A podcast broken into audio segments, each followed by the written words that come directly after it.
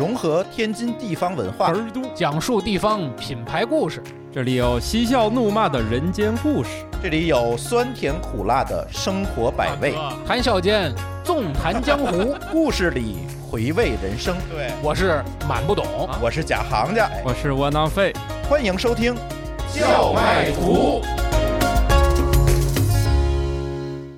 各位听友，大家好，呃，这是我们很久没有跟大家见面的叫卖图节目，我是假行家，我是满不懂，我是窝囊废。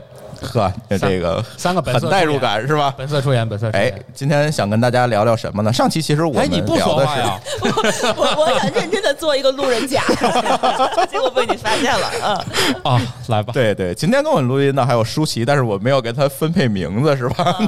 对，没关系。今天其实想跟大家聊聊最近比较热的一个话题啊。前两天我们聊的是一个精酿酒馆。老板的故事，但是今天这期呢，哎，咱换一换吧，咱聊一聊最近天津的一件大事儿，打引号的大事儿是吧？哎，德云社来天津了。嗨，我还以为解放桥打开了呢。嗨，你看这就是喂，这个新天津人对啊，几百年前就打开了。德云社可是从小看到大，对，每一年几乎海河水是不是从小喝到大？呃，错了，我们喝的不是海河水啊，抱歉，抱歉，抱歉，抱歉。作为一个新天津人，你要融入我们的文化。好的，好的。所以这个德云社这件事情，其实，在朋友圈里引发了很多的热议哈，尤其在天津被刷屏了，被刷屏了。因为，嗯，作为天津来来讲呢，其实日常也会去听一些相声，天津也有很多的这个相声茶馆。哎，但是这个德云社来天津之后，大家似乎又有了一些不同的这个反响和反馈。嗯，作为这个资深曲艺爱好者吧，算是啊，满老师给大家讲讲这个里面到底是为什么会引发大家这么多的这样的一个关注，或者是一些不同的观点。在发言之前，首先要确定一下我的位置是一个资深曲艺爱好者。哎，以下发言仅仅代表个人观点，与与本人无关。什么？仅与你有关好吗？呃，是这样的，其实德云社来到天津开分社这件事情呢，在天津的曲艺界应该说还是掀起了一个很大的波澜、风浪。风浪谈不上，是点波澜。嗯，为什么呢？是因为本身大家都知道，相声这个曲艺门类，其实它就是立足于京津两地的一个文化现象，哎，一个艺术门类。嗯，那么其实对于德云社来说呢，这么多年，它应该是在中国的一个传统曲艺范畴之内。啊，绽放出的一个比较鲜艳的花朵，奇葩，嗯，奇葩上面鲜鲜艳的花朵。你看我说话怎么都这么难听呢？啊，注意用词啊！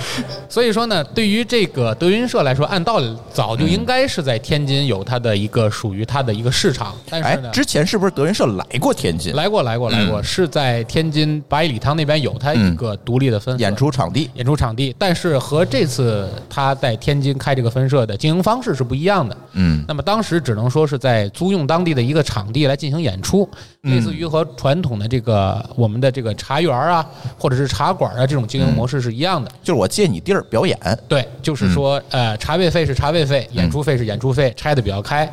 那么这次呢，可以说是他到天津来进行了一个独立运营的这么一种自持物业，哎，差不多吧。一个是 自持物业，他这次最重要一个概念叫德云社天津分社，以前是没有这个说法的。对对对对，他是过来搞了一个公司，哎。所以分理处变支行了，对，类似，对对对。所以说这次呢，他对于这次发展来说，其实是他作为一直以来在曲艺界比较红吧、火爆的这么一个社团，在本来就早该这个占据一块根据地的地方，终于啊自己开辟了自己的属于自己的一个独立市场。嗯，所以说这个事情当然是比较火爆，更不要说在这几天他开业期间。啊，去他那儿捧场的这些大牌的，在天津地区的这些曲艺界的大佬，是吧？比如说我们比较熟知的，像少马爷，对吧？比如说这个杨毅、杨少华父子啊，都先后到这个场地去捧场，那也把这个点儿啊捧得比较高。当然这些东西我们后面会继续聊。当然在这几天呢，我也接到了很多电话，因为很多人知道我可能比较爱好这个这个曲艺嘛，所以很多朋友就找我要这个。这个问问能不能找到门票嘛？哎，我也想问，我也很关心，黄牛这一？行的，对，因为因为网上因为网上有很多票价，据说炒到了一万五对啊，啊，好像还成交了。哦 啊，所以说很多人去去问我能不能搞到票啊？我说我反正我说我问问警察吧。嗨 警察说我也找的，是是刚刚抓几个，你看这几张票，要不你分一下？哎，反正就是就是这么个情况啊。嗯现在他都开业十几天了，他票还是这么难买吗？呃，准确的说，其实从它开业到现在，我并没有太关注它的票房，因为一个是我最近工作确实也比较忙，嗯，另外一个我也对现在他在天津开分社的这个演出情况不是很了解，所以呃，暂时还没有到他的分社去听相声的计划。但是据说好像没有当初这么难买啊，应该好一点，好抢哎真正的大佬都是后面再去。哦，也不是也不是，哎，这这里就是刚才提到这个票抢票还有票价的问题，其实我就特别关心一个点。你看之前咱去天津去听那个茶馆相声，哎，我觉得门票最早啊，我门票可能是十块十五啊，最早到现在可能贵点儿，这也就是几十块钱你那对吧十块十五那个时候油条多少钱一根儿？啊，没有没有没有没有这么夸张，那也就是零七零八年，你得有对啊标的东西是吗？对，不重要。我我想说的就是说，现在即便是比如说，呃，我们去某岸、某某某流，是吧？某流啊，对吧？去听相声可能也就是几几十块钱的票价。那现在呢，德云社这个票价炒到了这个，就像你刚才说的，一万多块钱都有，那那哎而且还能成交。正常正常多少钱也不知道是吧？正常是一百块钱，我看一百就是德云社一百多，分区也是分区也是分区，但是没有这么贵大。概是三到五百吧。啊嗯，这么贵？嗯，就前排，像天津人不都讲究买第一排嘛？嗯第一排，然后我们外地人也买第一排，和后面二排，你嗯，嗯对你你可能坐第一排会有点心理压力吧？我没有啊，我专门买第一排啊。啊，没心没肺啊。对，他是属于那个 不是我哎买票不得去起哄吗？要不我去干啥呢？就我们天津人一般人不敢买第一排，哦，那没事，我怕接不住。对。对啊我们没有这个这个一会儿可以以让满老师给大家讲讲为什么不买第一排。我们行。对那第一排的票价一般是跟后面几排都不一样，第二排没事差不了几个钱然后到中间的差不了几个钱啊。对，所以接接接这个话题聊，就是你觉得现在这样一个行情，这样一个行市，会不会对天津的这个传统这种茶馆相声有一些影响？好，这个问题其实我考虑了一下，因为嗯，回答这个问题是一定会得罪很多人啊。我当时 我当时考虑要不要聊这个事儿。没事，我给你变音啊。哎，对，以下都是变音的内容。其实这次德云社来到天津是，我感觉应该是不会对天津的本土相声产生任何太大影响。嗯，原因倒不是因为本土多强，中国本土的观众就挺强了，是吗？也并不是，哦其实是因为对于本土的，就德云社对于整个相声界的影响，已经在很多年前都已经结束了。嗯也就是说，现在在我的概念里呢，可以说德云社它的强大是在于强大到它基本上没有同等级的对手可以与之对抗。嗯，所以说，他来到天津之后呢，你说他对于现在的本土相声有什么影响呢？其实我觉得倒也不会，因为第一，观众群不是一批人，准确的说，他们也不是一个重量级的斗争。嗯，所以说，你说哎，那你得说清楚了，谁轻谁重。呃，大家自己评论吧。就是这个这个这个，它本身呢，它既然它不是一个重量级的斗争呢，那么还是爱孙侯的、爱八戒的都有。那么嗯本身其实他们是不会去跨界去干涉对方的生意的。嗯，如果咱们单列谈到对于相声这门艺术的解释权这个角度上来看呢，哎这里有意思了，最近对吧？你对德云社一来，这个什么邪他也发发言了，对对对对啊，他又要抵制什么什么什么了，啊对他一定会在这里提到一个对于艺术的解释权的问题。哎但是据最近看他几段相声到现在为止，好像也没有引发这么大的争论。嗯也就是说，其实大家都在刻意的回避这么尖锐的一个一个一个争论问题，就是说嗯没有人再去争论在金门这块土地上，天津这块土地就是传统艺术的发源地，或者是比较火爆的这门土地上，谁究竟掌握着对这门艺术的最终解释权的问题。嗯那么大家其实也没有对这个问题太关注或者太去讨论。嗯，所以到现在为止，我可以说互相之间应该算是一个井水不犯河水的状态，就是嗯该去小园子听相声的人还是一直在去小园子，该去德云社听相声的人还是在去德云社嗯啊，基本上就是这么一个情况。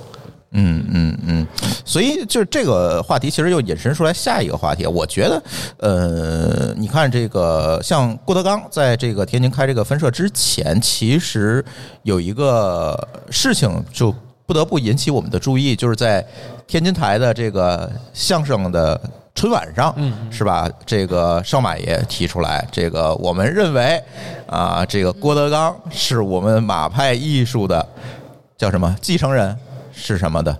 嗯，是这么说的吧？嗯，对，你觉得这里面有没有前后的这个因果关系？说我先给他去做一个背书，你德云社才能在天津立住。我觉得也不要那么曲解少 马爷，少马爷很善良的人。那么其实我觉得是这样，既然聊到了这里呢，就是我们首先要弄明白为什么我们会提到说谁是马派艺术的传承哎者，，对，或者说谁是什么派别和就是这个派系和门类之间，大家是在行业内是怎么去？其实，在相声行业内呢，本身相声没有这么重的门派观念，没有这么不像京剧那样，是吧？呃，对，不像京剧，嗯它呢，因为相声本身是一门语言的艺术，它没有这么多类似于你在某些像京剧什么伴奏啊，对，有唱腔、哎，伴奏头啊、唱腔啊，包括你的很多行动做派等等等等这些的本质区别，它没有这么大。而区分所谓相声的门派呢，无非就是从它的使用的这些活，一般都是哪位老艺术家最早在用，嗯那么他呢这派活就被留下来了。我举个例子，常说的口吐莲花。对吧？大家都使。那么口吐莲花这段活呢，其实最早应该说是侯派这边使的比较多。哎，对哎，，所以我们常规的说，啊经常使口吐莲花的这些演员们呢，一般来说就把它定义为说自己是侯派，对吧？嗯那么可能比如说像马派的呢，这头他可能使什么大保镖啊、文章会啊这类对春联啊，哎，对，这这个相声会比较嗯多。那么，那么一般来说使这类段子的人呢，可能我们就常规的把它定义为是一种马派的表演风格。嗯另外一点呢，像郭德纲他本身呢，还创造了很多我字开头的这种相声系列嘛，我要幸福啊，我要上春晚啊，嗯等等等这种我字开头的。那么从表演风格上讲呢，其实魏派相声就是我们天津自己人听的相声呢，习惯于演员在台上是用自己来扮演自己这个角色自，嘲，哎，用自己来扮演自己这个角色，然后通过自嘲的方式来达到艺术效果。而郭德纲这些我字系列的相声，一般也都是对自己的一种嘲讽。嗯嗯，对吧？我这个这个，包括他前面说的《西征梦》，嗯对吧？梦中婚等等等等这些最老的这些段子，其实都是以我作为一个立足角度出发。嗯，那么所以说，少马爷说他是一个马派相声的一个传承者，本身也没有啊是这么也没有来的太大的问题。啊对。表演风格和使用的这些段子啊，它叙事技巧。哎，叙事技巧它是一样的、嗯。啊，它是有一个传承概念的。那么其实我们老百姓里讲，或者说在戏这个相声门类里讲呢，可能相声基本上我们分为三大派嘛，叫长马猴啊，长就是长派，嗯，马就是马派，猴就是猴派。那么常是谁？就是常贵田、常宝华，就是我们现在天津现在是少了，天津最著名的就是我们前面节目里做经常讲灵异事件的这个罗马花园，对。是吧？罗马花园最早的名字叫小蘑菇坟地嘛，它之所以会有这么多的传奇鬼故事，嗯。就是因为它过去其实是个坟地，叫小蘑菇坟地。小蘑菇就是常派，小蘑菇是常派的艺术家常宝坤的艺名，嗯。叫小蘑菇。所以说他呢，在抗美援朝前线表演相声的过程中呢，由于这个敌军轰炸，那么嗯。死在现场，死在这个朝鲜一线了。啊，然后以烈士的这种名义被拉到国内之后，就埋到了这个小蘑菇坟地里。哇，这那么当时这么大，对这片坟地最早其实是因为它是在五大道地区嘛，哦。他当时埋葬的都是这些外国人，或者是外国在中国定居的这些，在天津定居的这些人。对，哦，那么把它埋进去之后，原来这个万国公墓就改名叫小蘑菇坟地，所以说他就是其实算是常派的相声的一脉分支嘛。那么常家往后走，什么常宝坤、常宝华、常连安、常贵田儿，到现在我们说的这个是大碗，他是大碗娱乐的吗？我不知道，就是常远，对吧？啊，对，长远他们其实也是，他们对本身这一脉都是常家的这一路的表演风格，那么就就是三大派里的常派。哦，那么马派呢，其实就是从马三立开始往上，对吧？他的大哥，对吧？这个包括是往下走，这个少马爷，对吧？包括往后虽然没有没有算正式下海，不算正式门里人，但是也偶尔会说相声的，就是我学长，马六甲，哎，马六甲，他们也都是少马爷儿子吗？对，对哦对对对对，啊，他们都是在这个就是算是一个马派的相声。嗯啊，你包括马派的，就是这个马志明的这些徒弟，常跟马志明合作的黄祖明老师，其实他也算是马派，因为他算马志明的徒弟啊哦，他们都是这个这个马派的这种表演风格。嗯，那么像郭德纲来说呢，因为他在北京打拼呢，其实你不能最早算他算哪个门派来，那么最终他毕竟是铁路文工团败在了这个侯耀文的门下，那么到最后他应该准确的在这个派别体系里就算作了这个侯派这一这一脉了哦，啊，那算到侯派这一脉。那他就是说这个派别，他就是我一个外行人之前理解，他是以为得拜码头那种，或者是拜师，才能这属于某一个派别。其实现在来看的话呢，好像就是说对哪一个文化影响比较深，他就可以自认为他是哪个派别的吗？我个人作为一个相声的爱好者来说，我从来不想把相声的派别这个问题说的这么重。虽然说有很多民间传说，对吧？有很多这个派别之间的人和人之间的，或者演员和演员之间的那种矛盾，嗯，说是你是哪派的，我是哪派的，然后咱俩人之间怎么怎么斗。但是其实，在相声这件事情里头，没有分的这么重。哎，我今啊天第一次知道这事儿。对我我一直听见什么唱戏的可能会分这个，我一直以为相声都一家人呢。啊，你可以把它理解为是一家人，哎我就其实没有分的这么细。没有像唱戏的分的今天你们这么细跟我科普这事儿了，我也想问个问题啊。你说看那个，你看那唱戏的可能分咱这唱腔或者这表演的啊，咱注重哪个？我外行，我随便说。那咱这相声有没有拼谁笑点多的？也没有，因为这个可能就这三家就是笑点都差不多多，是吧？呃，你要非得咱们把这个事儿拎到这么准的份儿上讲呢，马派的相声其实笑点不是很密集，哦，以马三立大师为首，他的笑点往往只在最后一下，逗你玩儿，所以你看，平垫稳，三翻四抖，对他来说其实只是在最后一下。对所以你看，我们外地观众就有问题了。你看我来这儿之后呢，为了这个进一步受到我们当地文化的熏陶，然后斥巨资肯定也听了一些相声。斥巨资，因为老买第一排嘛老买第一，排嘛，其实巨资也没多少钱啊。少喝两瓶汽水，对对对，就是少少喝两瓶对汽水的事儿。哎，就去听了，就发现有有个别的这个相声茶馆，哎，咱这应该叫什么相声剧场？哎，这这词儿应该怎么说？茶馆茶馆，茶馆，你随便吧你想怎么叫就怎么叫吧。对，反正都算舞台剧是吧？嗯，嗨，不算脱口秀是吧？啊，咱咱就说这个相声。对，舞台上演的嘛，啊，然后我就发现啊，有个别家这演员，咱咱那种既不卖力也不好笑的也不说了啊，有那种非常卖力，从他第一段快板就特别卖力，嗯，但是听到最后，感觉这一晚上也不乐，也没最后一下。嗯，这这个，请问这个是某派别的特色吗？你听的是评书吧？那我就是每次听评评书也不能一组一组上俩一块儿讲吧？每次去听相声，他第一段单口打板的那个总是不乐，哎，他那个哦肯定不乐，这是有预期的，那个乐也不太正常，是吧嗯？但是那个就从第一个就看出来，这相声馆子他就认真，从第一个上去来快板就特别认真，然后呢，那就比别的就就猛很多。然后你以为今天来着了吧，结果后面一个比演的比一个卖力，有传统的有现代的，可他就是觉得演的挺好，就是不好笑。呃，请你给我解释一下这事儿，到底正常吗？这个事儿我其实哎，我这票是买亏了吗？能退票吗？没亏没亏，哦 退票是你的自由啊，但是退不退退不退是是人家的自由。亏是肯定没亏，但是这里其实这个话题我们要分成几个层次来讲。首先，先讲第一个层次，叫做相声究竟是不是应该好笑哎，啊？这是先回答第一个哎，问题。那不是某不是某些人说了，要是相声不搞笑，不就太搞笑了吗？是的，是的。首先，首先说，在相声的表演门类里头呢，一般我们把所有的相声技巧，我们粗略的分成四个，就是我们说的说学逗唱。哦这大家都知道，对吧？跟煎炒烹炸呀、焖溜熬炖啊、坑蒙拐骗啊，这些差不多，这都是中国人就我们就爱搞四个字儿，对，我们就把这四个拿出来，这属于他的表演门类，对吧？属于他的这个基本功，包括这几个。嗯，那么其实对于相声演员的表演风格是另外四个字，叫帅、卖、怪、坏。嗯，对，这对湖南人非常不友好。对，是一个都念不出来。又又四个字儿，暖暖暖暖。那么帅、卖、怪、坏，所以你看这四个里面啊，帅、卖、怪、坏，可能就是占坏字这种表演风格，可能会让人觉得笑点比较密集或者比较好笑。剩下都是来教育我的嘛。剩下这不，这里没有教育这个词，对吧？哦哦那么第一点，你说他表演风格很帅、很洒脱，你比如说像郭德纲的表演风格，我们可以把它定义为他比较。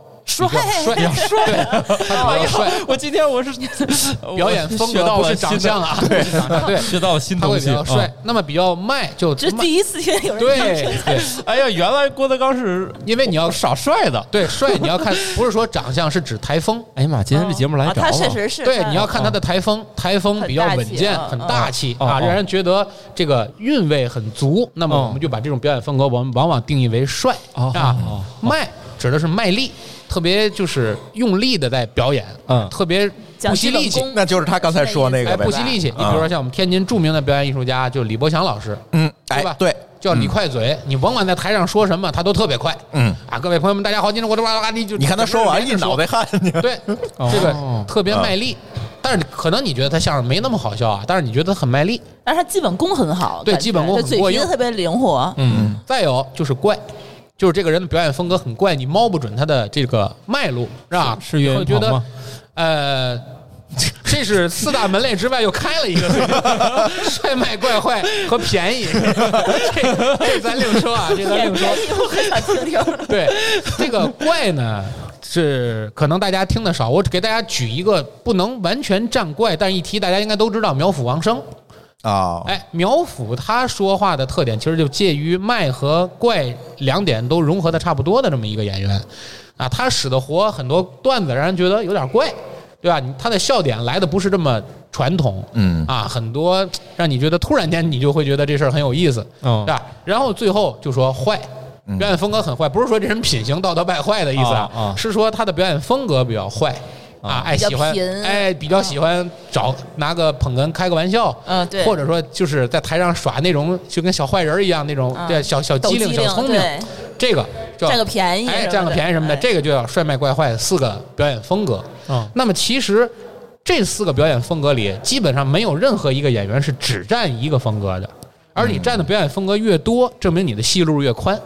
哦，但是一般来说，只是占怪和坏这两点上，可能你的笑点会比较密集一点儿。哦，这是我们先从表演风格上谈最表面的一个层次，叫并不是所有的相声的目的都是为了让你前仰后合，哦还有很多相声是为了让你听个韵律。让你在含着眼泪的笑声中获得教育和啊启迪那倒不会，那倒不是。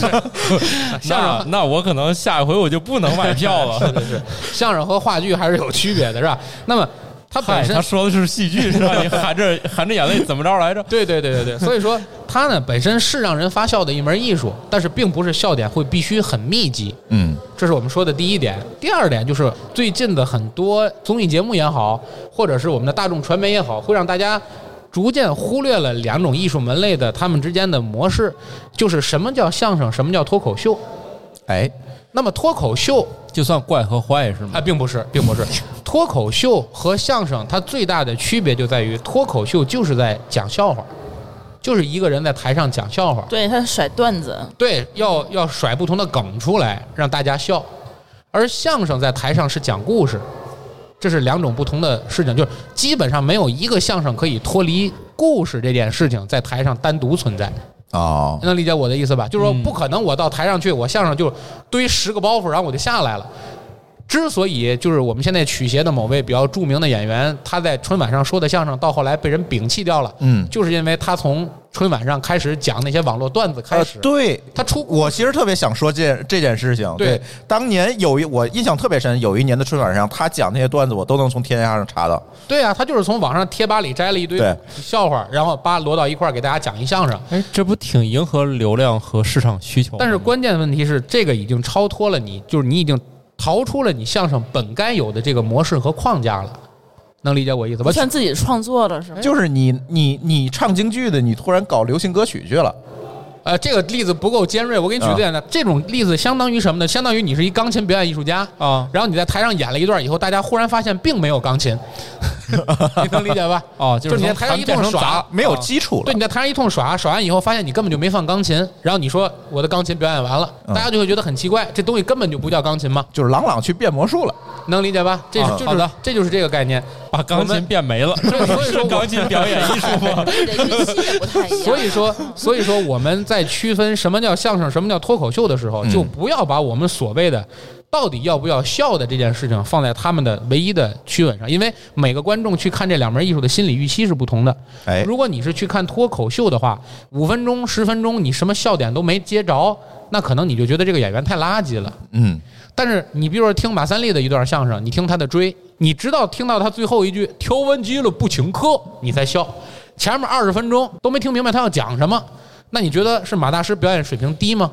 嗯，并不是是，对，是因为你的心理预期不同。嗯，但是我说这个目的，并不是说在这里说一个相声就应该不可乐，它也叫相声，那是不对的。嗯，那么相声，你除了欣赏它的笑点之外，更重要的还有很多相声，你需要欣赏它里面的功底，表演艺术。去欣赏它里面的内涵，嗯，去欣赏它里面所蕴含的这个演员，无论是积攒了多年的舞台经验，还是他积攒了多年的这种基本功所能达到的一种传递给你的这种韵味。那么这个都是一样。你比如说我在台上就一学小曲儿，对吧？我学各地的这种小曲儿，可能它没那么可笑，对吧？但是你去学评剧、梆子、大鼓等等等等这些东西，让你觉得哎，每个学的都很有味儿。这本身它也是相声的一种门类，因为说学逗唱它占其中一个了，嗯，对吧？所以说这是我们说的第二个，就是说他不要被脱口秀的概念所混淆了一个相声该有的样子，嗯，对吧？这是我们说的可乐。但是现在是不是也是因为生活节奏提高了，大家更希望得到这种快速连续的这种刺激？我说的很对，因为我买这就是我要票就是想去找个乐儿。这就是我说的第三点，就是各位爷们啊，包括今天坐在现场的各位啊，包括各位去小小茶园子听戏的各位爷们，嗯，爷们的品味啊，现在不能说高说低，因为演员已经没有资格再去评价是啊观众的水平高低了。对啊，哎，我每次买就是我笑的时候，他们台上说你咋笑成这样，另外一个人说他买票了，嗨，哎，我觉得现在说特别对，是吧？我我有权利干这事，儿。但是你千万不要觉得现在人们的鉴赏水平就比过去人低，或者比以前民国时期的高，这都是不对的。嗯，劳苦大众的人民，或者说我们普通人民群众的这个欣赏水平啊，基本没有什么太大的变化。你要说高，肯定现在更高，因为现在普遍人民的咱们的这个整体素质和国民教育水平要比当年强得多，一百年前、一百五十年前要强得多。只是说大家在信息爆炸的时代所能接受到的让你快乐的事情太多了，嗯，嗯，对吧就？跟这跟吃东西一样，小时候吃个火腿肠，我操，美味；没错现在再吃个火腿肠，它什么东西啊？这，没错，而且最关键的是，现在大众传媒也很方便。嗯，我们四个人录期节目，往上一放，几万人就能一夜之间听到你不要这样说，我们这档节目不可能就这么少人吧？啊！嗨，几亿人，几亿人，一亿人就。那么，但是过去的人好像他没有这么多的资源和途径可以听到这段相声，那么他可能只能去街头，或者只能走进茶馆儿。家庭条件足够好的情况下，可能他家里有个话匣子，哎他能有机会去接触到这门艺术听。听博客，对吧？那所以你就会对你自己的这门艺术门类的门槛越拉越高，嗯自然人们的这个笑点和过去比，笑点就被拉升了嘛，嗯对吧？过去在台上可能最后一句“去你的吧”，说完以后，哗，台下还能乐一片。现在说个“去你吧”，大家就觉得啊，结束了，下一段了，嗯它就结束了。所以人们的笑点也变得可以往上刷了，对呀、对呀、啊它它它它也变得不同了嘛。嗯所以人们的心理预期它也不一样了，所以就会导致他原来本来比较可笑的段子，现在听来它也不可笑了。哎，这好像特别集中在这种传统相声上，对呀、对呀、所以现在为什么很多演员在台上就不愿意说传统相声哎，声？不是，包括有些传统相声也挺有意思的呀，有意思，不算是那种既卖力又不好笑啊。对，但是也挺有意思的。这个我觉得是不是要分人，跟表演有关哦也系？也也是。老百姓有句话叫“生疏熟悉听不腻”的曲艺，就是你听评书，你肯定要听一生的，对吧？你说你七侠五义让你连听二十五遍，当然主要是没时间。主要是你能活这么长啊，对 就是让你连听二十五遍，你肯定就烦了。那你除非你是要说书，所以你没有必要把一段书听这么多遍，对吧？你说你再看《哈利波特》这书，你看二十五遍，当然肯定有这样的，肯定有这样的人，但是并不是每啊，个人单田芳老师还说过《哈利波特》呢，啊，没有没有，这厉害了啊！就是对吧？生疏熟悉就是听京剧，对吧？听评剧、听梆子这些东西，你听这些东西的时候，你就要对这个戏熟，你会去听。嗯一般你第一遍听的时候，可能你都听不懂他在唱什么。但是你对这个故事情节熟了，对这个演员表演风格熟了，对这段戏熟了，那么可能你对这段戏的理解、喜好，那么你就会心理预期高了嘛，你就会喜欢听。听不腻的曲艺是什么概念？就是凡是曲艺门类，无论是大鼓啊，这个这个这个相声啊，对吧？比如说这个这快板啊这些东西，你可能第一遍听完了以后你觉得好笑，第二遍听完你觉得有点意思，嗯。第三、第四、第五遍你听的时候可能觉得没那么可乐了，但是你在家里做卫生的时候啊、做饭的时候、哄孩子睡觉的时候等等，你还是习惯于放一个它，就是它对你的陪伴感会强于其我觉得你说的还是博客，很像博客，就是很像博客，就是你没觉得他听一遍得了，千万别听第二遍。但是你有一个人在旁边给你说着笑话，你就觉得没那么孤独，哎，对吧？这个事情就是一个陪伴感的问题陪陪伴感很强，嗯嗯，对吧？所以说，为什么其实你说这个某山这个 A P P，、对吧？最早他很多人用这个软件听的，其实都是郭德纲的相声。嗯郭德纲相声真正火起来，其实也是因为很多人就是睡觉是一个助眠，就陪你睡觉的男人是郭德纲嘛，哎对，对吧？嗯 对，嗯所以说。所以说他就是这么火起来的。那么其实这就为大家解释了，你听相声，其实到最后你追求的已经不光是你去乐一下，而是追求的你到那儿可以放松一下。这个放松指很多种方式，第一，你可以前仰后合。笑的前仰后合。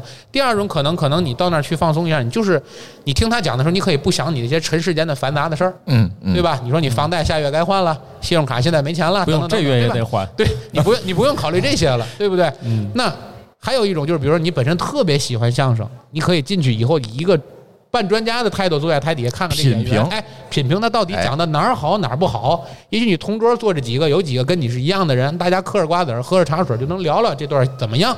这也是一种乐哎，这很重要，因为平时没时间嗑瓜子儿，嗨，这也是一种乐 对不对？所以说这就是解答了我真的，我每次去就是奔着买包瓜子儿去的。我建议你下回就直接买包瓜子儿甭进去，那那不是没有场景吗？对对对对，所以说这就是解答刚才第二个问题，就是说这个这个相声可乐不可乐的这个问题。嗯嗯。对，刚才郭老师这个说的这事儿啊，我我我现在也有一些同感，就是回到我们这个在天津从小就听相声的这样一个视角去看呢，其实跟郭老师是吧说的这个也差不多，就是感觉呢这几年天津的相声市场跟我们当年可能不是特别一样。那是，比如摊煎饼果子，人家换一波了，你还不行？人家这说相声换一波？呃，倒也不是这么说吧，我是觉得说，咱先不说门票多少钱是吧？这个不重要，就像刚才刚才郭老师说的是，哎，当年一根这个果子多少钱？现在一根果子，咱不能按这个去比，咱得按购买力去比。这个我同意，但是重要的是什么呢？是在于说，当年比如说我，哎。我当然不会买买果子进去，可能买点包子进去吧。啊，一边吃包子一边听，这这是我当年常干的事。当然可以了，去听相声还能带包子？你茶馆里头你什么都能带啊。哦，你别带太奇怪，你来韭菜包做头一排，你这事就有点缺德，知道吗？好的，好的，好的，好的。但是呢，这个当年听这个相声呢，感觉哎，怎么说呢？当年这个很多这个。老的相声艺术家还还在世，像刘文步老师是吧？等等这些这些老师们还在世。那那说的相声跟现在这些新一波的年轻人，我知道天津后来又有一个北方曲校，这个也可以让满老师给大家讲讲这个北方曲校是怎么来的。但是现在听上去呢，就是这些相声演员们，年轻的这一方的相声演员，明显的这个。表演水平，咱不不按窝老师这个评判标准，就是能不能笑。但是咱从天津人的这个认知，就是整个的这个表演水平、使活的这个熟练程度，或者这个机会掌握的这个程度，似乎。是在每况日下，嗯，我不知道你有没有这个感觉。咱不说似乎，就是在每况日啊。那好，那我放心了，我就先解决俩问题。第一个说北方取消，并不是最近才有，北方取消其实好多年了，好多年了啊，就是就属于在咱们北方来说，相对专业的培养这个曲艺界这些专业从业者的一个集中培训班，哎，职业类学校，哎。职业类学校现在好像都算是正学院了啊，正经文凭，正经文凭啊，正经文凭。对，这是第一个问题。第二个问题就是说这个表演能力的问题啊。现在还有相声专业博士吗？呃，还没有，相声还没有发不了博士，但是人家有有文凭。但是京剧可以到研究生了哦，京剧是可以。对，就是说我们聊这个话题呢，就是说现在为什么新的相声演员的这个基本功也好，或者表演功底也好，不如以前的老演员这么扎实？哎。简单的说，这盆屎不能扣到相声身上，这盆屎要扣到整个娱乐界身上，嗯，或者说这盆屎要扣到现在所有的听众水平身上，都要扣到这盆屎，跟我们还有关系，都有关系。为什么不留神被扣盆屎吗？对，为什么？很简单，你无论你上台是唱歌也好，唱戏也好，跳舞也好，还是说相声也好，无论你是干什么，你核心目的俩字儿，挣钱。嗨，我以为是流量，对吧？你流量的目的不也是为了挣钱吗？对对吧？赵丽蓉老师说的好，就是挣钱啊，就是就是为挣钱啊。既然是为了挣钱，我们想看看过去的艺人们怎么挣钱，现在的艺人们怎么挣钱。我们往前倒倒啊，我们就说过去的这些老艺人们，天桥说相声的，或者是在天津三不管一带说相声这些人，叫画锅嘛啊，先白沙撒字儿，在在马路边啊，随便找个地方啊，先画一圆圈儿，哦，画个圈儿，这叫画锅。其实这事儿跟要饭没什么区别，大家往圈里放钱是吗？就是就是我画个圈来，这是我的表演饭。他连真锅都没有，是画的是画锅。哎呀，画锅来以后呢，这还不如要饭。对，然后就在旁边开始白沙撒字嘛，抓一把白石灰或者白沙子，就在地上一边撒着沙子写字儿，一边唱。哦啊，一字写出来一架房梁，二字写出来上横短下横长，三字写出来横看穿的模样，四字写出来四四方方。唱这个，一边唱着看大家就开始聚拢人了，人聚的差不多了，然后就开始说这个段子。哦，是这样。昨天咱俩发微信还逗了一句话，所以现在相声演出之前也是打板儿去。对，所以你要总有一件事先暖场子嘛，让场子热起来，这样大家才能很快的进入到这个。那快板听完人都冷静完了。哎，那不会，那那是没使好，那是没使好啊。所以说你都过去有这么一个范围内，但是你想想，过去刮大风下大雨，天儿不好，对吧？老话讲叫刮风减半，下雨全完，大家肯定都听过这句话，对吧？一刮郭德纲说的，人少一半，一下雨人都没了。你说这一天他能挣多少钱？他肯定挣不着几个。钱，嗯，对吧？你还说，尤其咱天津、北京这个京津冀地区，这个天儿没有几天是正常的。冬天很冷，夏天很热，春秋又是大风，还有雾霾沙尘暴，对吧？动不动就来个雾霾沙尘暴。杨絮，对，好不容易，对，好好不容易怎么着了？满天又开始飘杨絮了，说不定还能来一套餐。你说让这个演员一年能踏踏实实的站在那儿把钱挣回来的天还有几天？这第一件事儿。第二件事儿，这个市场也不是他一党独大的。对吧？你过去天桥三不管一带，其实都我小时候那个地方还有艺人呢，叫画锅嘛，就平地抠饼，对面拿哎。我还真没见过。对，在那儿去。你岁数大点可能。好吧，就当真的，就当真的听。还有艺人，就是说他们一天除了他自己能吸引到这些观众之外，周围还有这么多的艺术门类和他抢，哎，对吧？啊，他这正说着相声了，对面开始银枪刺喉了。他过去看了那个对吧？对呀，胸口碎大石，胸口碎大石，耍猴的，哎，变魔术的，对吧？唱不能经常演吧？太费石头了。你想想，哪个艺术门类都比他刺激，对吧？哎，对。所以说，你说他每天能吸引来多少人真正去喜欢他这个东西，听这个东西？他跟那个说书可不一样。说评书一般不在马路，一个人挣钱。说书不在马路边说，在园子里说吧。说书过去叫先生，说书是在茶馆里、园子里说。对，我记得是他不会在马路边说。那个打茶座的钱要比这个挣得多，所以说说书的叫先生，相声叫卖艺的嘛。那说书的地位还挺高的，说书一直很高，是吧？说书一直很高，所以说你说一个相声演员一天才能挣几个钱？嗯，挣这点钱回家又是媳妇儿又是孩子的一通开销，还得自己经常得背个大褂来双布鞋，你说这个开销都挺大的。所以说，你对于过去一个演员来说，他既要克服天气的原因，又要克服同行的原因，还要克服这么多门比他刺激的多的艺术门类的影响，来挣自己这口嚼棍儿。嗯，所以对他来说，你说他的基本功能不能不过硬，对吧？你今天在舞台上表演艺术表表演，对吧？随便表演，我们说一报菜名叫菜单子，嗯，蒸羊羔、蒸熊掌、蒸鹿眼儿，说到第五个后面忘了，台底观众一起哄，完了这段就能过去。但是你在过去，你如果在路边出现一回这个事儿，明儿你跟前就没人了。哦，菜单子都没背熟，我们凭什么给你钱啊？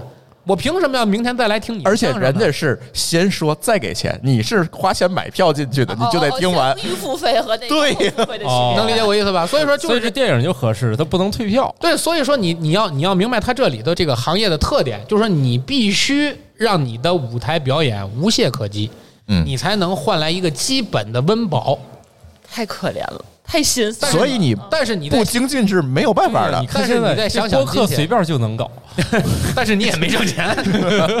但是你再，但是你再想想今天，对吧？今天的相声的表演门槛可要低得多。第一，你有一个封闭的场馆了吧？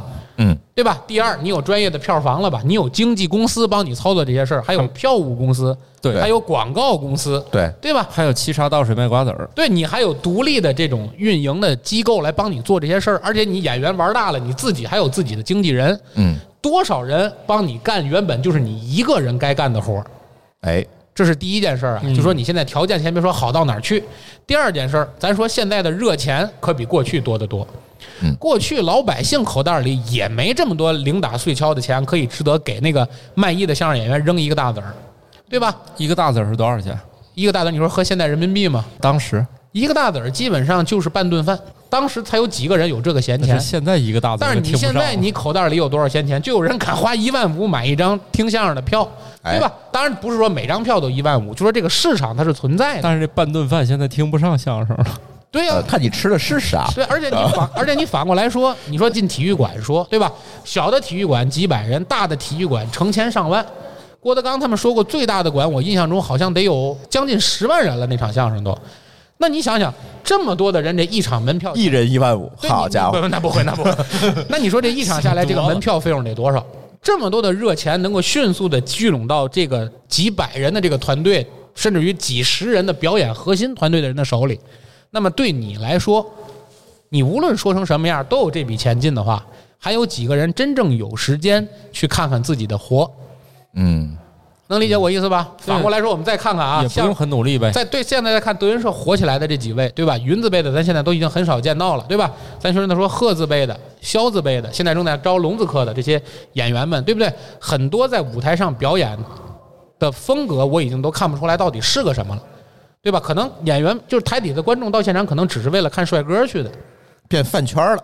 而在台上呢，这不是挺符合看颜值的这个一个时代特征？是的那，个帅是吧？啊，终于符合，这就变成真的那个帅了，是吧？啊符合所以大家就是奔着这个帅去了。那可能你对他的这个艺术的要求就再也不像过去这么高了。嗯，你在台上对了也是对了，错了也是对了，你举手投足都是对了。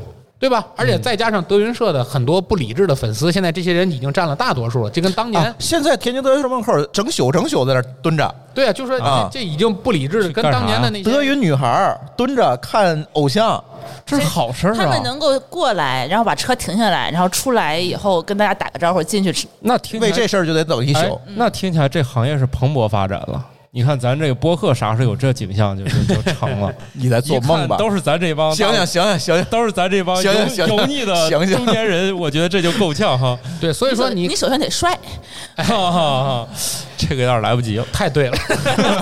所以说，你看现在有很多人，包括他现在的粉丝和最早老和部队的那些人，其实已经不是一批人了。他们已经捍卫的不再是这门传统艺术，而是台上的这个演员。对，当你捍卫的不再是这门艺术，而是那个演员的时候，那这个演员就掌握了对这门艺术的解释权。那如果一个演员对这一门艺术掌握了解释权的话，如果这个演员艺德高尚、水平高，没问题。那如果本身这个演员艺德一般、水平不高，那么很容易把这门艺术带跑偏嘛。对，对吧？所以说，这就是现在我们所面临的这个实际问题：演员的水平高低和观众对于他们的要求本身就是一个成正比的。嗯，而你现在观众对他没要求，你只要长得好看就行。观众要求的不是你说相声多好，对呀、对你抱着吉他唱个歌，我认为也 OK。现在就是。所有在台上表演的演员，如果就只是假借于穿着个大褂儿来双布鞋上台，你无论演什么都叫相声的话，都能挣钱的话，你问的那个问题就是：这真的是相声的火爆吗？这不是，这还是流量的，这是流量的火爆，这是流量的火爆，要尊重的这是资本的火爆。对，尊重的是流量，害怕的是流量，而并不代表相声。嗯更准确的说，只能说借了相声的尸体在做哎这件事情，嗯这不是虫草吗？就是哎，很很很像，很像，就是这个概念。嗯所以说这是我们说这个问题。但反了第三点就是说，跟我们观众有没有关系？当然有关系，当然有关系。任何一门艺术门类，它的水平高低都是由观众决定的。嗯千万不要忽视这句话：艺术永远服务于人民。你脱离不了你的受众群体。对，永远要服务于群众。那么你群众对于一个艺术水平的高低，当然是具有决定性影影响的。如果说现在坐在台下欣赏的观众们，对于帅卖怪坏也好，说学逗唱也好，都不了解，而只是坐在台下觉得这个人我只是有钱买第一排。哎，坐我有钱买第一排，我就捧他，我在底下挥舞着荧光哎，棒我我听相声。没有没有，我只是买第一排。嗯，啊没买用啊，他买瓜子儿了。对对对，啊买瓜子儿我打着灯牌，挥舞着荧光棒，我在底下哎，听相声。这这是我最喜欢相声的地方。嗯，就是我可以嗑瓜子儿，我看哪个都不让我嗑。对你看电影 我看电影也不让我嗑，我到底去干啥了？我去你那儿开心，你还得管我嗑瓜子儿。你看，只有相声茶馆是不光不管我，还卖给我下次你别买第一排，你单间儿去吧。那个你随便干。单间儿没意思，没意思，他就得坐我第一排给人捣乱。虽然我不懂哦，但是我捣乱，最后台上人受不了我，俩人埋汰我，所以这就另外一个问题。他埋汰完我还不过瘾，我要站起来还得说我，不是你是到那打架去了吗？我就想知道为什么每个茶馆里面谁站起来就说谁。书归正传，把刚才这块说完，就说 其实就是因为我们现在观众对这件事情的理解程度已经不像当年这么高了，嗯，对吧？举个例子，我们在座的这三排人，对不对？有几个人还知道报菜名里到底第几道菜，第几道菜是糖葫芦是是哪个，对吧？他真在台上少报了两道菜，你听得出来吗？听不出来，对吧？比如说咱来个八扇屏儿，而或攻或战，或进或退，对吧？你中间不进不战，不战不退，而乃匹夫之辈，你漏说了俩，你听得出来吗？你也听不出来了。那如果大家都听不出来了，那我还再继续背这个东西吗？我也就没必要了，因为我对你反正听都听不出来，也不影响我票房，我对我没有影响。背成什么样，我无论这个贯口说的多垃圾，大家觉得都好。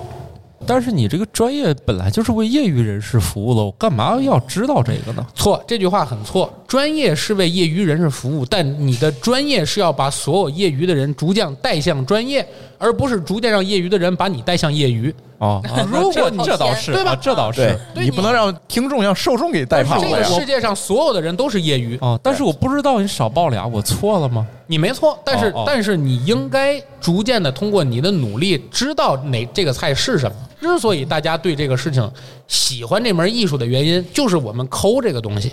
哎，而如果所有人都不抠了，那你何谈喜欢呢？嗯呐，就跟我们喜欢播客，对吧？我们无论怎么录，它都叫播客。嗯。但是我们随便录一期，恩爱这事别挨骂了，它也叫播客吗？它就不叫播客了。对，嗯，任何专业的人在观众面前，你都是代表专业，但你不能因为观众是业余，你就去把你自己放到一个业余的姿态去做。嗯，而是你要逐渐培养你的观众，成为和你差不多的一批专业的人，才能促使着你逐渐把这个东西往上推，才能形成正循环。对，才能往上推，这是这个概念。我不知道这个咱能不能把刚才说的这个问题，我觉得现在可能这个这个相声也属于文化产业一种嘛，也可能跟他现在这个群体啊的年纪有关系。现在可能年轻人还是主要是消费者，大家可能对这个东西确实是也是不了解了。嗯，前两天咱俩聊过这，咱聊过这问题，对，存在即合理这句话到底算不算是一伪命题？对，对吧？现在这种情况其实它就是一种客观存在。那么我们认为它合理吗？其实我认为合理。我杞人忧天吗？我也没有杞人忧天。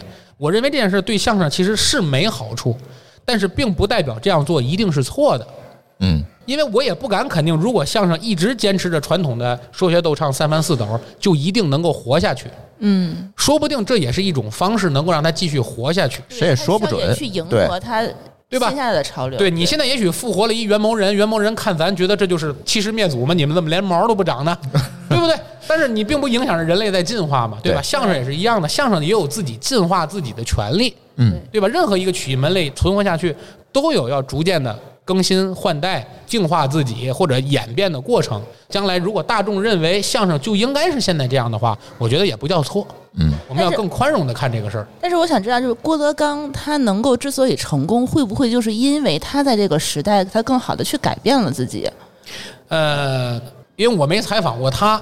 哎，但是我可以猜一猜。嗯，我觉得郭德纲对于这个事儿是无奈的，他也没办法，因为在之前生了他。因为我不知道大家听他的相声是由业余观众引领。在当年，他的某云字辈的一个特别帅的徒弟，现在不怎么上台了，大家应该知道是谁是吧？唱那个某一个小曲儿突然火起来的一个高个儿是吧？在他火起来的时候，郭德纲曾经在台上说过一句话。就说这个水平也能火成现在这样，我也不知道你们现在是听什么来了。所以我觉得他是有这种不解和顾虑的。但是你要知道，郭德纲在整个德云社同时扮演着三重身份，哪三重？第一，他是一个传统哎传统曲艺班社的台柱子；第二，他也是德云传媒文化 CEO 哎 CEO 管理者兼董事长。对，另外一点。还是德云社这帮孩子的大家长，哎啊，老师，所以他怎么可能权衡好这三方面的身份？秃了呢，对吧？怎么好？他一个人几百人，甚至于上千人在他这儿混饭吃，他怎么可能去权衡好？当他觉得钱只有在现在这种方式之下才能吸得来的时候。肯定首先解决的是生存问题。哎，好几百人人吃马喂，可能都不止几百人了，对吧？一睁眼就是债呀。对，我就现在，我假设我就是捍卫传统艺术，我就不允许台上这么表演，我就不允许基本功不过硬的徒弟上台。好，现在这些德云女孩都不来了，那我问你，你我他，咱仨会去吗？也不见得。钱从哪儿来？来不了钱，拿什么养活德云？那一万五买票都不来了。对呀，所以说谁跟钱有仇呢？嗯，所以我觉得，即使我是他，在这种情况下，我也会首先选择满足生存，该妥协的地方我也会妥协。就跟我们现在无法知道相声到底怎样走是对的，我估计他也不知道。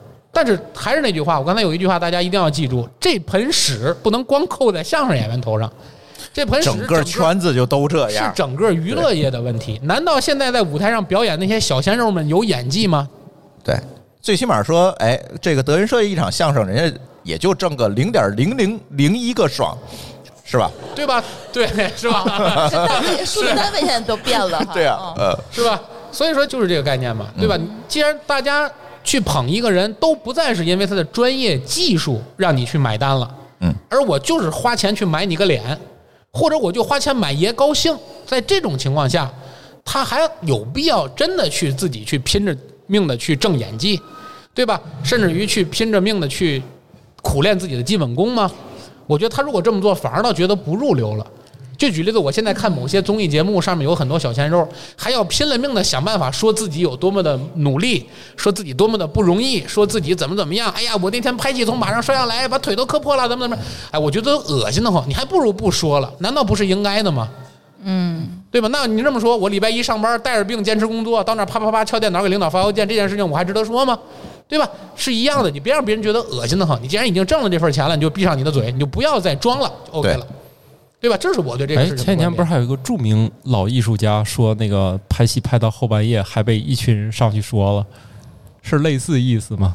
呃，怎么说呢还？还挺德高望重的，意思是我加班拍到后半夜。因为现在好像这个艺术，就是这个娱乐圈啊，卖惨成了一种特别流行的事儿，讨喜的一种方式，嗯对吧？就就是不过我觉得他们工作挺辛苦的呀，那些艺人真的是一天工作好长时间。呃，我们天天九九六，啥也没说呢。是不是，我我觉得他们就是可能你们见到的他们是那个贼吃肉的时候，我倒是跟过一些。我我发现他们这个问题是我们天天贼挨打，就没吃过肉怎对么办啊？他们那个工作强度，我觉得吧，普通人可能受不了。就是我觉得是这样，啊我觉得是这样。广东人有句话叫“爱吃要吃咸鱼莫怕腥嗯，但是我意思是啥呢？要我，反正我愿意那么辛苦，毕竟见到钱了。”，对你就是 本来就是一个按劳所按劳分配，按劳分配的一个分配方式，你只要辛苦，能够对标上你自己的收入，那你就是情愿的。谁也没逼着你非要做演员啊，嗯，对吧？我们都看过那个甲方乙方的那部电影啊，把小小鲜肉换下来，你上，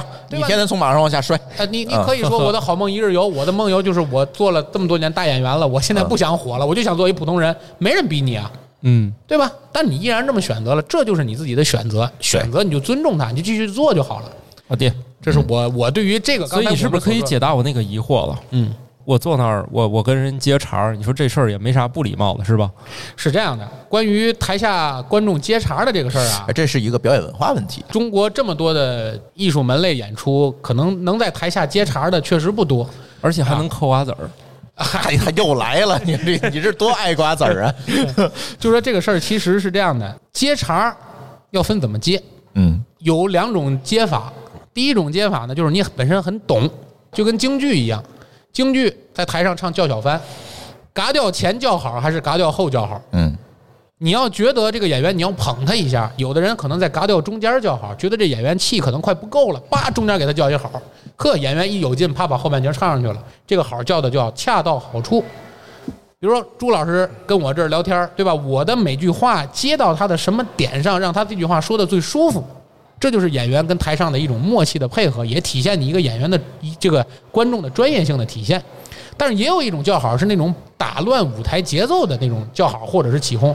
我们在很多茶馆儿经常会遇到这种情况，哎呀，这是说我吧？我觉得是。哎，我觉得是也不点名，反正你自己品。啊，我细品是吧？就是人家可能演出挺好的，你可能就打断他一下，正好把那个笑点蹦出来就 OK 了。然后你偏要跟他没完没了的，然后让他大部分的注意力都跑到你这儿了，那 OK 你是挺爽。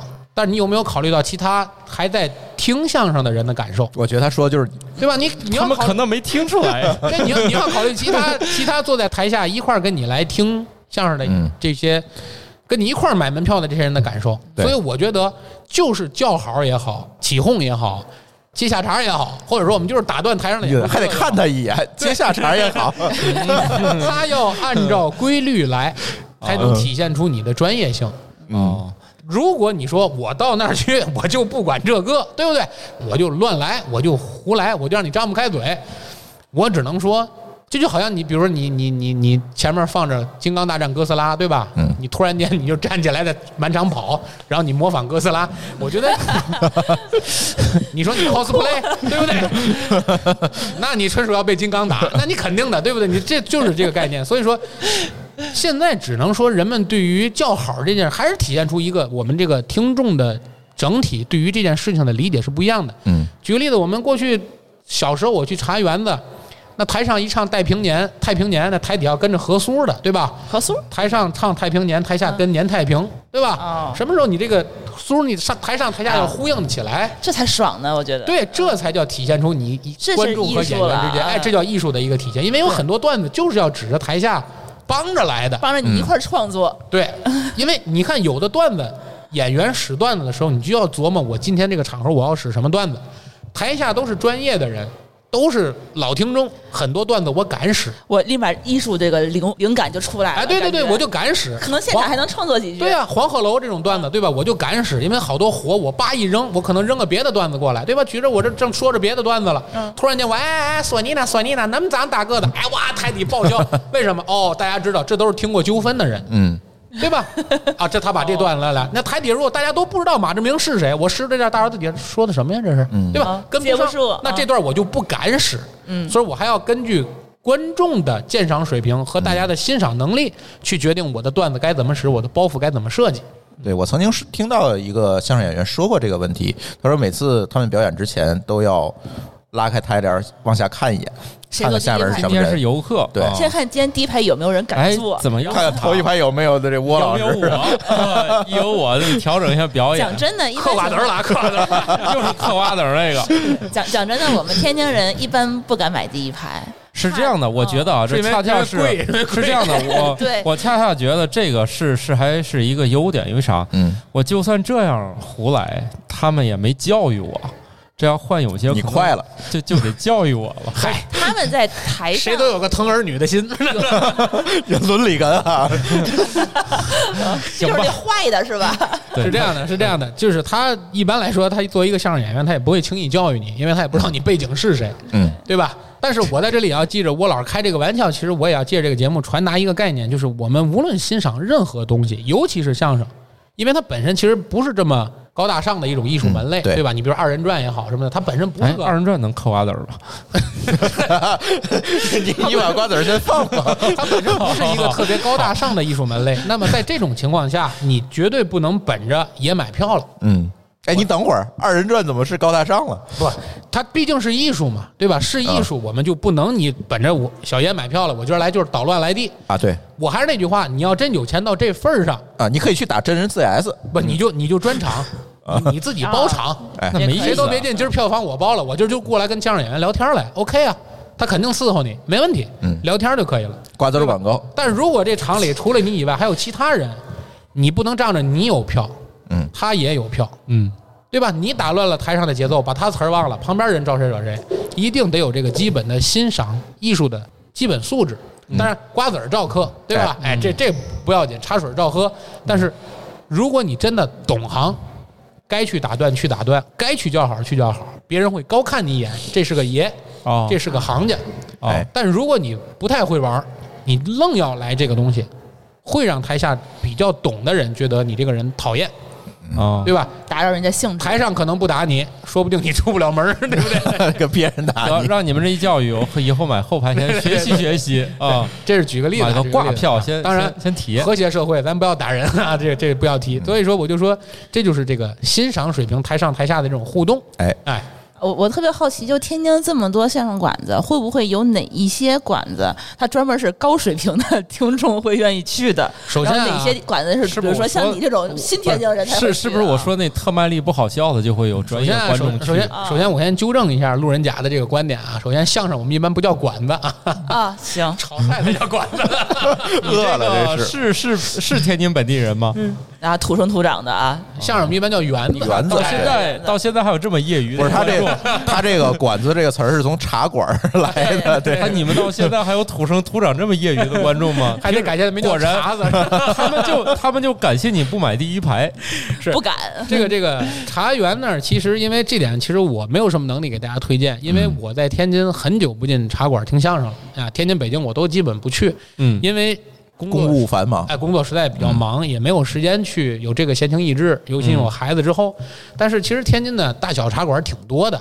什么名流啊、酒盒啊，不知道现在还都应该还都在，都在都在都在。嗯，这些茶馆里还有很多老艺术家们，对列个清单嘛，在坚持着表演。所以我觉得这些都可以。如果你目的就是我想去体验一下，我想去感受一下，我想知道什么叫小茶馆，你可以去试一下，都能听到一些你喜欢的。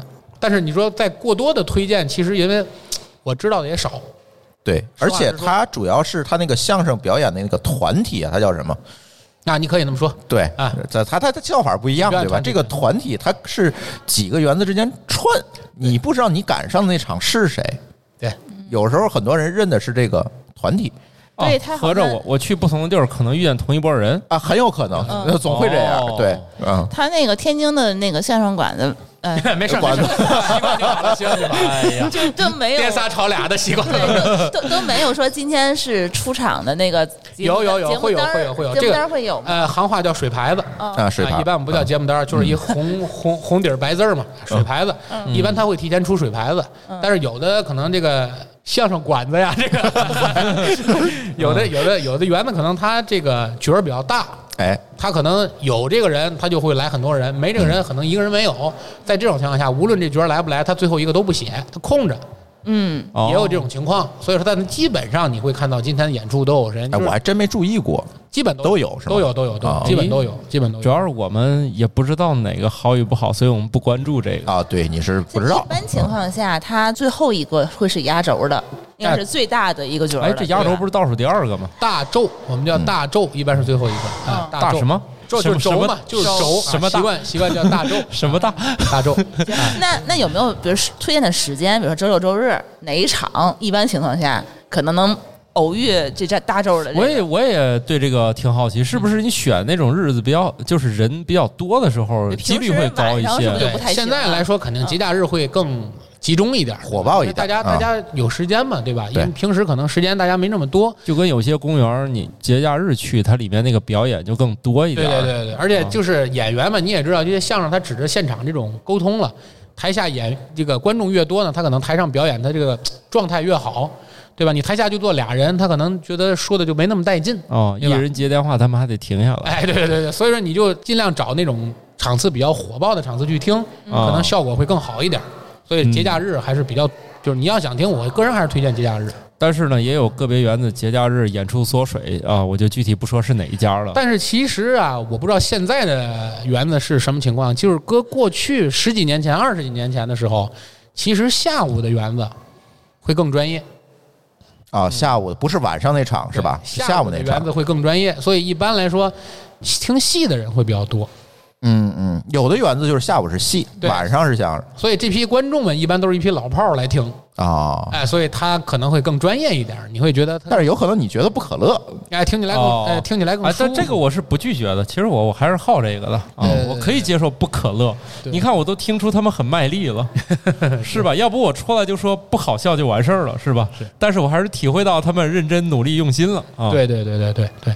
那个郭老师还有什么问题吗？作为一个新天津人啊，嗯，充分的理解你对相声的不理解。哦，我对这个还是很感兴趣的，以后还会多去各个地方都听一听，是我最大的一个愿望吧。哎啊，吃遍这儿的煎饼果子，也把这儿的这个相声都听听啊。哎，德云社，他从零五年。开始走进大家的视野，或者走进大家的耳朵。从那阵开始，其实我就比较关注这个社团，因为我原先从小一直是听京戏啊、听大鼓啊、听评书啊、听相声长起来的天津卫的娃娃。曾经也有一度觉得相声已死，就因为有了德云社，可能更多的这些传统艺术又回到了我们的生活里，而且成为了现在陪伴着我们生活的其中的一个重要元素。嗯，那么无论它现在变成什么样儿啊，那其实毕竟它一直存在。